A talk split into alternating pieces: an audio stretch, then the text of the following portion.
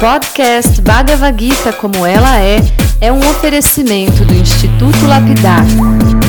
Visite o site e se ilumine. institutolapidar.org Olá, seja muito bem-vindo, muito bem-vinda. Meu nome é Chandramukha Swami e esse é o podcast Bhagavad Gita como ela é, espiritualidade aplicada no cotidiano.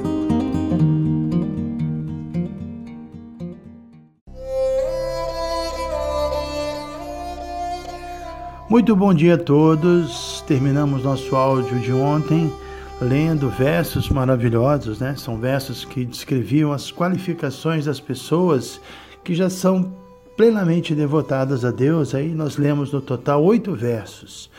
E eu prometi que a partir de hoje nós iríamos reler e comentar um a um. Né? Então a gente vai começar pelos versos 13 e 14 porque foram traduzidos juntos por Shila Prabhupada. Esses versos dizem o seguinte: Aquele que não é invejoso, mas é um amigo bondoso para todas as entidades vivas, que não se considera proprietário de nada, está livre do ego falso, que é equânime tanto na felicidade quanto na aflição, que é tolerante, sempre satisfeito, autocontrolado e se ocupa em serviço devocional com determinação, tendo sua mente e inteligência fixas em mim, semelhante devoto me é muito querido. Então vamos item por item, né? A primeira qualificação mencionada por Krishna aqui é a ausência da inveja, né? E certamente ninguém espera que uma alma pura, que uma alma devotada a Deus manifeste qualquer tipo de inveja. Se a gente parte da compreensão de que o invejoso é aquela pessoa que sente um tipo de desprazer, né? que sente um tipo de desgosto de ver uma outra pessoa feliz, uma outra pessoa prosperando, então é claro que, que a inveja não pode residir no coração é, de uma pessoa que tenha despertado a sua consciência de Deus. Ao contrário disso, a pessoa que está conectada mesmo com Deus, ela mesma se sente tão feliz, ela se sente tão próspera, que deseja isso para todos, né? E outra forma também de nós entendermos a inveja é que dela surge uma espécie de ímpeto dentro da pessoa é, que, que não consegue que ela não consegue frear o desejo de possuir ou de desfrutar tanto quanto ou mais do que uma outra pessoa, né? que espiritualmente falando é rigorosamente insustentável. E vale lembrar também que a Igreja Católica, para a Igreja Católica, a inveja é um dos sete pecados mortais. E para neutralizá-la, a pessoa precisa trabalhar no desenvolvimento do amor ao próximo. Isso é um ponto interessante, né? Porque quem ama não inveja, ou seja, o amor é justamente o antídoto contra a inveja, é o oposto da inveja. E se a gente quiser entender um pouco melhor o significado da inveja, é, é, é, importante etimologicamente entender que essa palavra vem do latim, do verbo invidere, que significa olhar com malícia. E provavelmente é desse termo que surgiu a expressão olho gordo, porque existem muitas maneiras de nós lançarmos nossos olhos para as coisas. A gente pode olhar para uma coisa com sentimento de apreciação, com pureza, com ingenuidade, ou com sentimento de depreciação, né? E por isso nos dicionários geralmente a gente encontra dois significados para inveja, que é o desgosto, o ódio ou pesar por uma pessoa constatar a prosperidade ou alegria de outrem, e outro significado é o desejo de possuir ou de gozar algum bem que o outro já possui, que o outro já desfruta. E como nós podemos ver também, a inveja está muito ligada à cobiça, né? Ao desejo não satisfeito. E a gente está falando aqui sobre yoga. Então, um yogi avançado é justamente aquela pessoa que conseguiu se livrar da cobiça, que conseguiu naturalmente se desapegar das coisas mundanas, porque ele já entendeu, supõe-se, que nenhuma soma de parafernálias mundanas vai preencher o seu vazio. O vazio só será preenchido com espiritualidade. Então, o verdadeiro yogi age sempre de modo a, a, preencher o vazio do seu eu verdadeiro e nunca do personagem material, do personagem temporário que ele que ele está encenando agora, né? Então, a gente pode lembrar no iníciozinho da, da Bhagavad Gita, há uma passagem no capítulo 2 muito elucidativa Nesse ponto, Krishna está mencionando a importância de um yogi estar fixo em conhecimento transcendental, superar toda a identificação material. Aí quando Arjuna ouviu isso, ele perguntou quais eram os sintomas de um yogi avançado, um yogi que de fato alcançou essa façanha de se absorver plenamente em conhecimento transcendental. É uma passagem muito importante da Bhagavad Gita.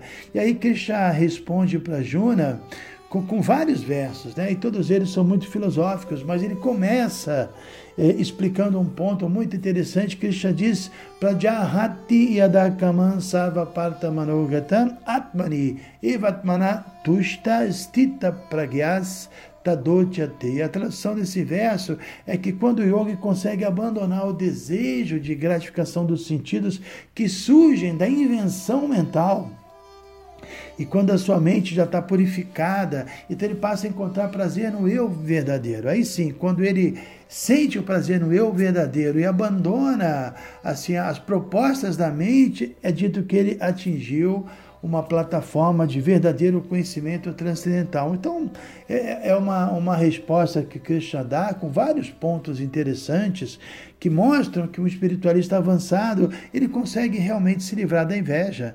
E, e, e, o primeiro ponto interessante é que o espiritualista ele não está mais sujeito ao que Krishna chama aqui de invenção mental, manogatana, né? E a gente sabe que é natural que a mente sempre queira propor muitas coisas ligadas aos prazeres mundanos e físicos, mas uma pessoa que está agindo sob a luz do conhecimento transcendental, ela consegue rejeitar as propostas da mente, porque, como o verso diz, Atmani evatmana tushta. Tushta significa satisfação, Atmani, no eu verdadeiro. Então, uma pessoa absorta em conhecimento transcendental, ele está sentindo um prazer interno. Essa é a prova dos nove.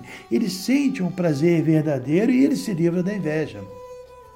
Então a ideia é que uma pessoa que, que insiste em nutrir desejos materiais, mesmo sem saber, ela vai estar nutrindo a inveja no seu coração e a gente pode entender isso de forma simples, objetiva, né? Vamos supor que alguém deseje um carro específico, ou deseje, sei lá, fazer uma viagem específica, ou deseja obter uma propriedade específica e não consegue. Até aí tudo bem, e de repente ele vê que seu vizinho adquiriu exatamente aquele carro que ele tanto quer, né? Então o que vai acontecer com, com essa pessoa? Provavelmente ela vai invejar seu vizinho.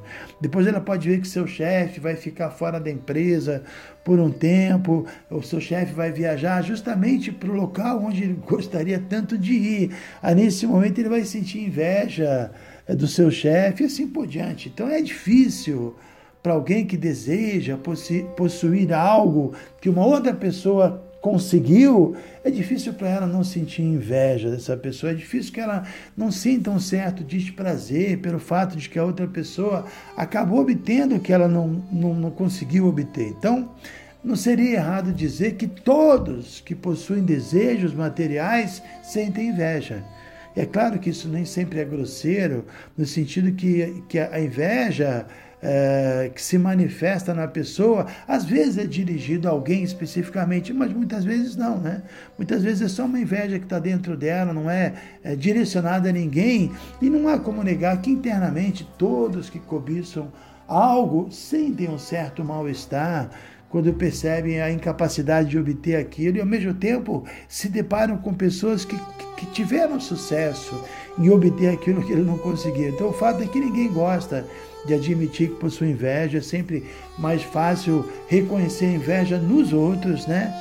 Na verdade, diferentemente dos outros pecados capitais, como a gula, como a luxúria, como a vaidade, é, a, a, inveja ela precisa ser escondida a qualquer custo, porque a luxúria, a gula, a vaidade pode inclusive é, serem aceitas socialmente, mas a inveja não, né? Pega muito mal uma pessoa ter fama de invejoso, de olho gordo. E, e ninguém quer ter por perto uma pessoa que, que, que a inveja, né? Porque uma pessoa que inveja vibra negativamente, traz mal olhado. Então, a inveja é algo tão assim curioso que produz até alguns desdobramentos engraçados, né? Você pode imaginar um rapaz solteiro durante muito tempo, aí quando ele começa a se relacionar com uma menina, aí as outras meninas vão começar a flertar com ele. Então a, rivalidade, a competição, elas são desdobramentos da inveja, né? E, e aí a gente também pode falar sobre a tal da inveja positiva, que eu não não, não vou chamá-la de inveja branca, porque eu acho muito preconceituoso esse termo, né? não gosto desse termo. Né? Até parece que tudo que é branco é bom, isso é, uma, é um disparate. Então, existe o termo a inveja positiva, que, a meu ver, nem é inveja. A ideia é que a, a definição pode parecer a mesma. Né? Por exemplo, você inveja, mas isso produz algo saudável para você. Se alguém admira outra pessoa e aspira a chegar onde ela já chegou, eu não acho que isso é inveja, isso é admiração. Por isso, dentro da nossa filosofia, é dito que existe uma diferença muito grande entre você imitar alguém ou seguir seus passos. Né? Devemos seguir os passos de uma pessoa que alcançou um determinável nível espiritual. Isso é extremamente positivo. O desejo de seguir seu exemplo está ligado à admiração e não inveja. Né? Você admira uma pessoa, não tem nada a ver com inveja. Então, mesmo materialmente falando, é assim, né? É, não é diferente. Se, se fulano, por exemplo, inveja uma casa linda do ciclano, e não faz nada para obter uma casa parecida com a dele, aí sim, né?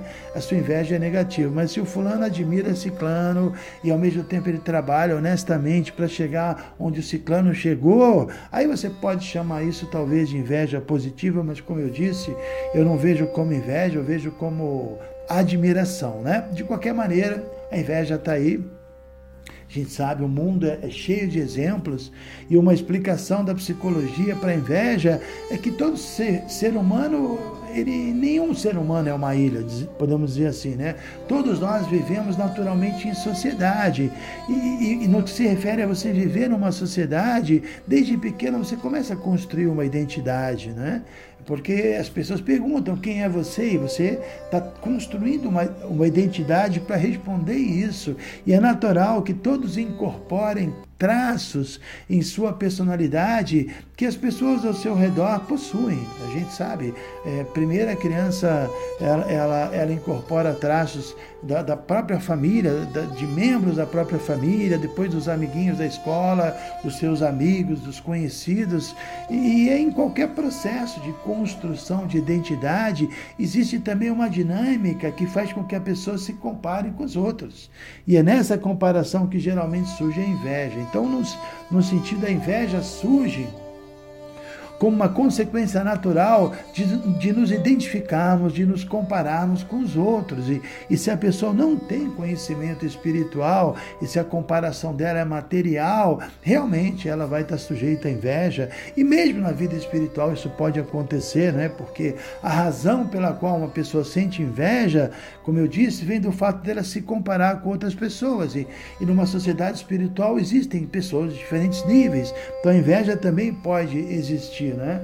A inveja pode existir né, numa sociedade espiritual, mas não podemos dizer que isso exista nos membros que alcançaram maturidade suficiente ou conhecimento transcendental suficiente e que estão suficientemente autossatisfeitos, né?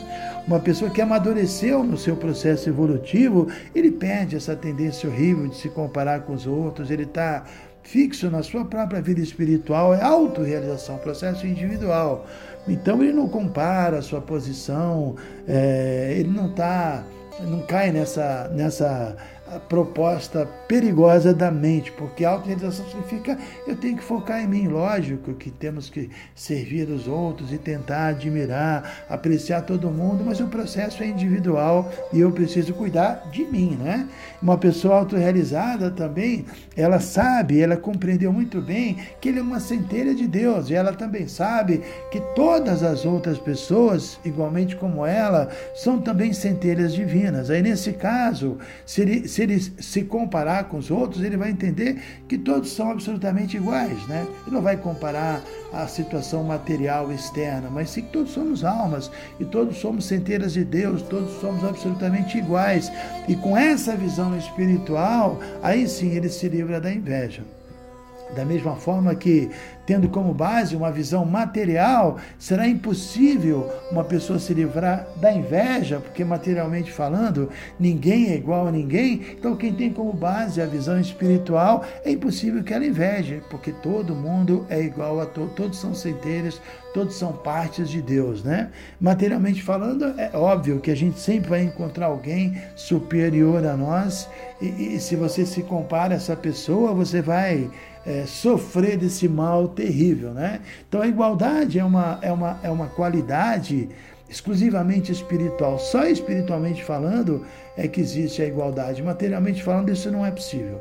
Materialmente falando, todos são diferentes e quando se comparam, há realmente inveja. Então, o verso de hoje falava sobre isso, né? Que, que uma pessoa que não é invejosa, mas é um amigo bondoso para todas as entidades vivas, está interligado uma pessoa que, que entendeu a sua posição como centelha divina e que todos são centelhas divinas, se torna amigável para com todos. Ele não se considera proprietário de nada também.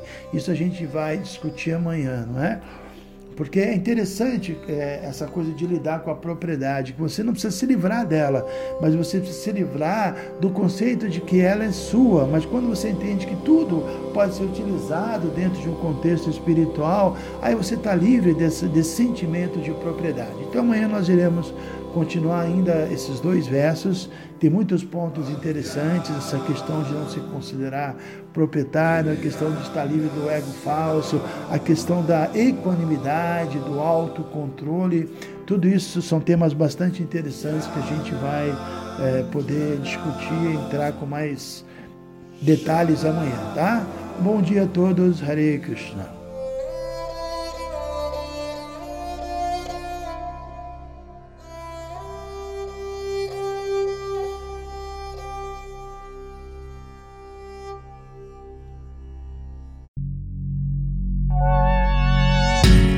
Se você se interessa por este conteúdo, não deixe de fazer o curso Bhagavad Gita para iniciantes com Chandramukha Swami. Para você se informar, é só entrar no site institutolapidar.org. Você vai ver que é um curso completo. Você vai estudar todos os 700 versos e vai entrar nos principais elementos filosóficos da Bhagavad Gita são bem mais de 100 horas de estudos. Você pode assistir a hora que quiser e quantas vezes quiser. Dá um pulinho lá então.